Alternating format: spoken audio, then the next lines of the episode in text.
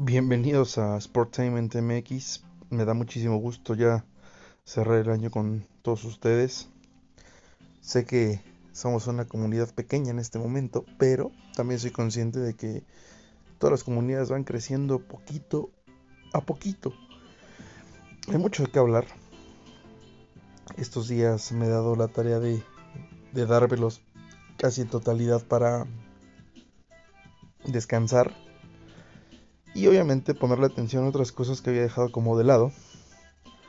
Me da oportunidad de ir al cine, a ver eh, nuevas películas, de, por ejemplo apenas Matrix Resurrecciones. Y me parece que es una película que vale mucho la pena. Eh, la parte visual, los paneos, los efectos especiales, todo el tema visual es realmente impresionante lo que se puede hacer ya con los nuevos efectos especiales, con los especialistas que, están en esta em, producción. Es de aplaudirse. También, em, no sé si ya había hablado en el, en el episodio pasado de Sing 2, que honestamente me dejó un gran sabor de boca. También nos dimos, eh, bueno, Matrix, eh, no me gustaría como opinar tanto, solamente decirles que si es una película que si son fans, creo que se van, van a conectar mucho, porque hay muchas escenas que te van llevando al pasado, te van llevando a, a conectar con otras películas de Matrix, y evidentemente eso te genera esa emoción, ¿no? De ver a Keanu Reeves hace 20 años, 15 años en las primeras películas de Matrix. La verdad es algo genial. Y el cómo van haciendo, eh, se va viendo la evolución del personaje. Un personaje que muchos creían ya muerto. Creo que la historia me gustó. Si bien nunca he sido fan de esta saga, soy muy consciente que no hace tanto falta saber acerca de, bueno, de haber visto cada película pasada. Creo que esta es completamente, sí tiene sus escaparates hacia el pasado, como lo dije. Pero también soy consciente que es una película que va encontrando su propia historia, ¿saben? No depende de las demás para, para seguir eh, avanzando.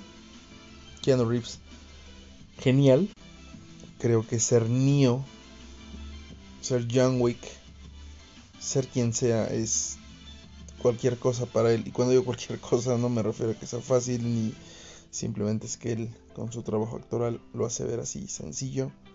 Hay muchas... Eh, muchas eh, partes o donde él nos hace ver ese talento, ¿no? La verdad, yo le doy un 3.5 a la película. Em, definitivamente los efectos son muy buenos. Definitivamente es una historia que vale la pena verse. Y ojalá que se den la oportunidad de ir al cine. Digo, hay que finalizar esta etapa de, del año para disfrutar de un buen film. Ahorita, bueno, está Sing 2, Spider-Man No Way Home y Matrix Resurrections. La verdad es que también vi No mires hacia arriba o Don't Look Up, una película eh, protagonizada por Leonardo DiCaprio, una sátira absoluta al sistema, ah, donde te retrata, ¿no? Como los gobiernos, con tal de no ser blanco de, críticas, de pérdida de, de seguidores, de votos, son capaces de exponer hasta la vida humana. Una verdadera sátira reflexiva acerca de, de lo que el ser humano puede llegar a ser capaz de hacer con tal de tener el poder. Evidentemente la película no solamente aborda esto, trata acerca de que un cometa se va a acercar al planeta Tierra y va a acabar con él. Ellos como científicos eh, lo que buscan es que la NASA y bueno, los gobernantes del país hagan algo para poder eh, deshacer este cometa que, que va a caer sobre el planeta Tierra y va a acabar con toda la faz y existencia. Poquito a poquito nos va relatando eh, esta falta de humanidad, esta falta de compromiso de repente, repito. Y obviamente la historia se va desenvolviendo. No, no soy bueno para resumir películas porque si les empiezo a resumir o les empiezo a contar, termino diciendo prácticamente en qué termina la historia. Yo creo que es buena la película. Merece toda la pena ser vista. Y bueno, esa es una recomendación también del día de hoy. Eh, por otro lado, también me di la tarea de ver, ya vi la segunda temporada de Madre Solo hay dos, una serie mexicana protagonizada por, por Paulina Goto y Ludvika Paleta. Ya nos habían deleitado en la primera eh, temporada. Y digo deleitado porque a mí sí me gustó la serie. Es una comedia, es una comedia ligerita, muy digerible. Yo y en un día me reventé toda la segunda temporada. Creo que el trabajo de, de Netflix eh, fue diferente esta vez. Eh, la, serie creo que empieza muy flojita. Empieza obviamente retomando para los que vieron la primera temporada que el, el después del beso que ocurre entre Ludvika y Paulina dentro de la serie. Y, a partir de ahí suceden cosas. Recordemos que hubo ya un, enfrentamiento, ¿no? Ya eh, Ludvika Paleta en su papel sabe que ya su marido le fue infiel y es la mamá de, en este caso de Paulina Goto, que es este protagonizado por Liz Gallardo, una actriz que la verdad ha envejecido bien. Y digo envejecido con todo el respeto, me refiero a que yo la veía hace 20 años en, en una novela de Azteca que se llamaba, ¿cómo se llamaba? No me acuerdo solo recuerdo que el tema principal era de Cristina Aguilera, la de Falsas Esperanzas.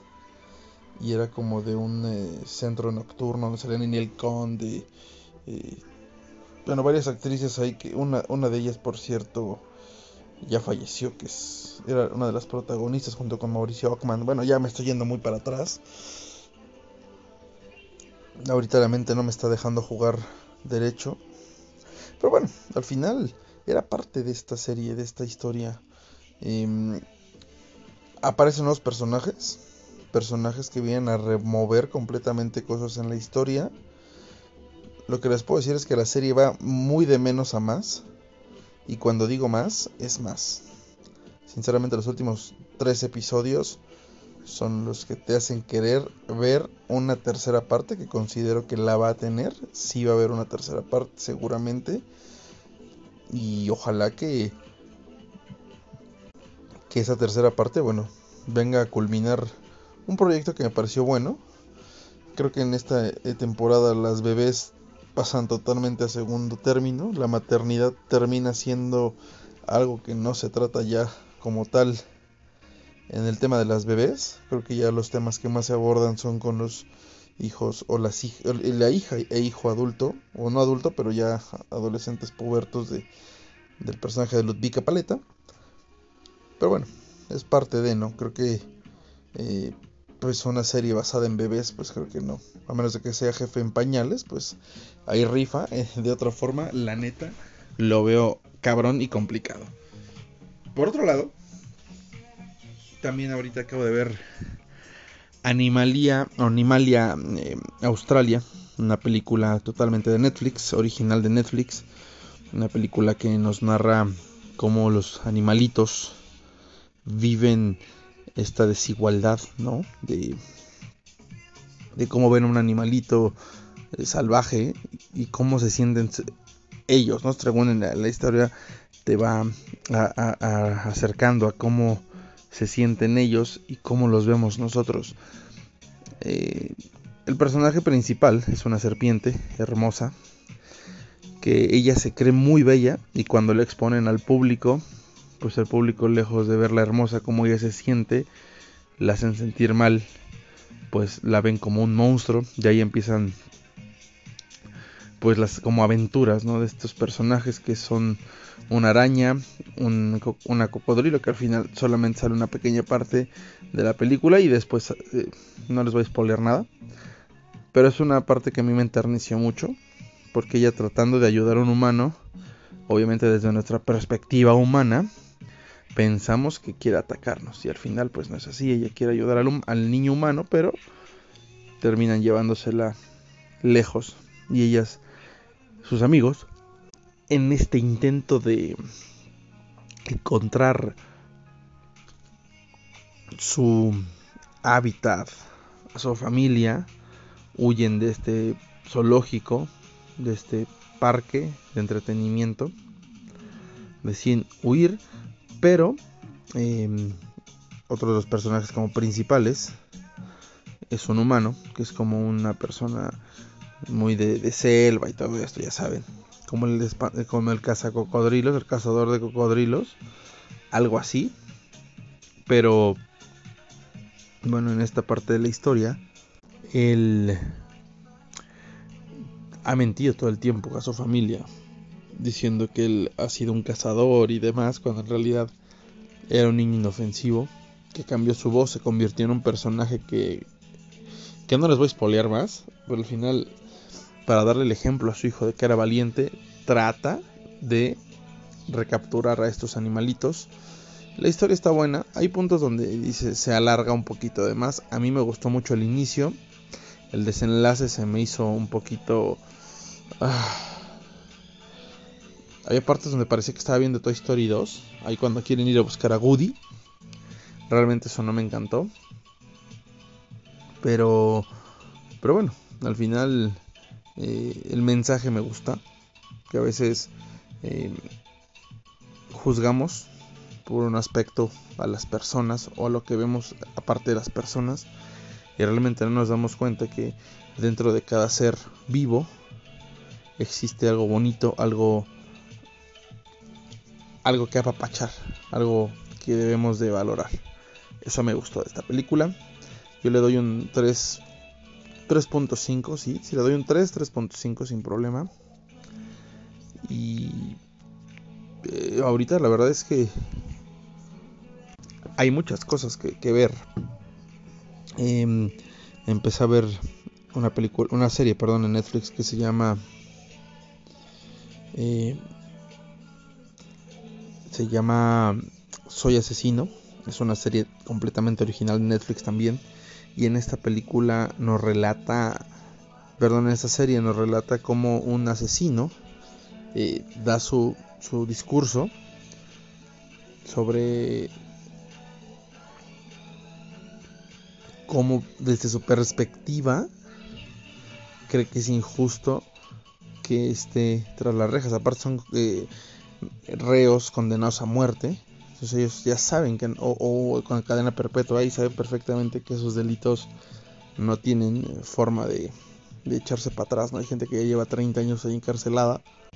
Pero bueno, al final, esa es la primera parte de cada capítulo es basado en su en su declaración, en su perspectiva, en lo que ellos tratan de dar. Y hay veces donde dices, pobrecito, cómo sufrió. Y de repente la segunda parte de la historia viene con el relato de familiares, eh, gente cercana, obviamente detectives que participaron en el caso, eh, fiscales, policías, todos los que estuvieron ahí. Y entonces ahí es cuando te cambia la perspectiva y te das cuenta que a veces conocer solo una parte de la historia a veces nos genera eh, formar empatía con ese lado.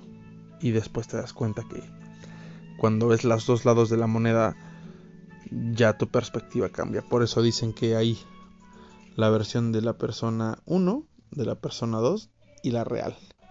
¿no? O sea, cada uno tiene una versión diferente, pero existe una realidad en medio. Este tipo de dualidades y de cosas de repente nos hacen tomar partido en donde no deberíamos. Yo por eso aprendí algo de la vida, es no te metas en pedos, escucha a la gente que quiera que le escuches, opina si te lo piden, pero no te metas. De verdad, eh, a veces han perdido, bueno, en mi caso he perdido amistades por ese tipo de cosas, ¿no? Por meterme de más. Y eso estoy hablando hace muchos años, yo creo que unos 10 años, que ya no lo hago, 8 años. Donde saben que yo mejor pinto mi raya con comics. Este comercial no es pagado, pero es real. Pinto mejor mi raya porque es es complicado, ¿eh? es complicado eh, tomar partido de un lado y otro siempre. Y más, pues, no sé si es familia, amigos, pues es peor. Así que lo mejor siempre es mantenerse al margen y, como digo, escuchar a las personas que, que, necesiten ser escuchadas. Y si alguien te pide la opinión, la das. Y si nadie te la pide, la das. Y siempre y cuando tu opinión sea algo que sume, no que haga más grandes los pleitos y demás. Bueno, esa es mi perspectiva. Ahorita está a punto de irme a dormir. Y bueno, volviendo al tema deportivo, pues América Femenil se está armando durísimo, ¿eh? con todo. Hoy hizo el fichaje oficial de Alison González. Eh, me parece que les va a ayudar muchísimo esta chica. Tiene mucho talento, mucho gol, mucho fútbol. Y creo que el América sabe, ¿no? Para dónde quiere llevar a su equipo. Eh, hay un par ahí de movimientos que quieren hacer en tema ofensivo. Hay jugadores que llegan, jugadores que están despidiendo del club. Creo que América va en serio por querer ser protagonista de, este torneo. Y eso me, gusta. Hay, hay equipos que ya vemos que van a ser super contendientes, equipos que probablemente el próximo torneo se desinflen. En el caso de Atlas, creo que no va a ser lo mismo Atlas sin Allison. Era pilar ofensivo de este equipo y realmente eh, gran parte del éxito de Atlas y de las dos semifinales disputadas pues fue Alison González que creo que le faltó equipo. Ahora va a tener un equipo bastante competitivo un equipo que, que le puso cara a, Tigres en, la liguilla por lo menos en el de ida en el de vuelta no metieron ni las manos. Pero pero bueno eh, Kitty también puede llegar a el nido y ahí se están formando cosas interesantes. ¿eh? Pachuca ya está teniendo una pretemporada con plantel completo. Me refiero a Charlín Corral, a Norma Palafox. Ojalá que se recupere eh, pronto esta jugadora Lucero Cuevas. Por cierto, igual recordarles que las Bravas de Juárez ya eh, tienen sus abonos para la próxima temporada. para que vayan a ver a Celeste Vidal. Eh, hoy llegó. Ha tenido incorporaciones interesantes, ¿eh? Esta chica que jugaba en, varios equipos, se me olvida el nombre, lo siento, discúlpenme. Lo que pasa es que es tanta información que yo, yo no soy de hacer apuntes, ¿eh? Algo que debo decir que es que este podcast todo es memoria, todo es pensamiento, no tengo ni un iPad ni ningún aparato a mi derecha ni una eh, computadora todo lo que hablo son cosas que vi, que leí, que analicé y me las quedé en la cabeza. No tengo ni un solo punte. Y pues disculpe, me voy a tratar de empezar a hacer eso para tener un poquito más llena la información y obviamente hacérselas llegar de forma más precisa. Pero me gusta, me gusta hacerlo más así porque siento que analizo más eh, lo que estoy leyendo, lo que quiero exponer. Pero bueno, eh, eso es dentro de la DMX pues sabemos que ahorita ya hay movimientos. Eh, Piojo Alvarado ya reportó con Chivas, Antuna y Mayorga ya son de Cruz Azul. Eh, en América ahí está haciendo lucha y puja por jugadores tanto en eh, Ecuador me parece y Paraguay que no se van a hablar. Córdoba ya sabemos que lleva a Tigres. Cabecita Rodríguez que se va a ir a Arabia. Romo que tal vez llegue a Rayados. Montes que probablemente llegue a Cruz Azul esto es un mercado de locura. Todavía no sabemos si Alexis Vega va a renovar o no. Y hoy, antes de dormirme, me quedé con la tiradera de Raúl Alejandro y, y Jay Cortés. Vaya que me sigue o no me sigue. La verdad es que son dos eh, exponentes de, del género urbano que actualmente están en los tops, ¿no? Son son dos eh, artistas musicales, cantantes del reggaetón, que están en la cima, o sea, están entre los más escuchados. Y sabemos que Daikiri, o Daikiti, o Daikiri, o Daikiri, de, de Bad Bunny, ahí tiene participación Jay Cortés, No Me Conoce, Jay Cortés, eh, Raúl Alejandro, bueno, todo de ti fue un éxito este año. Y, bueno, son, son artistas que, se escuchan muy cañón actualmente. Y bueno, ahí traen un pleitecillo. Eh, Supongo que es una lucha como de egos. Creo que en esas alturas, pues creo que no aprendimos tanto, ¿no? De todo este tema de la pandemia. Cuando meto la pandemia es porque creo que vale más la pena vivir tranquilo, sin pleitos con nadie, sin el ego. Creo que el ego siempre eh, queda en segundo término. Hay cosas más importantes en la vida, 100%. Y bueno, al ver en qué termina ese pleito, ya quedaron, por lo menos Raúl Alejandro ya lo retó por una, pelea en el octágono, por 500 mil dólares. Dudo que esto suceda. Eh, y si sucede, bueno, pues va a ser algo épico, por así decirlo, porque nunca hemos visto una pelea entre reggaetoneros física. Em, digo, hace poquito J Balvin y, y Residente tuvieron sus propios eh, asuntos. Eh, creo que sí tocó mucho a J Balvin este pleito, porque cambió mucho su forma de exponerse. Y ahorita se trata de exponer como una persona más espiritual, más. Pero obviamente, después de lo que te dijeron, creo que. Pues ya, nos queda claro que eres pura mercadotecnia, pura imagen. Y tal vez nada de lo que expones humanamente real. Aunque pegues unos hitazos en el radio, eso no te hace buena persona ni buen productor, ni, buen cantante. Simplemente pues está rodeado de gente que te ha ayudado a, esto, ¿no?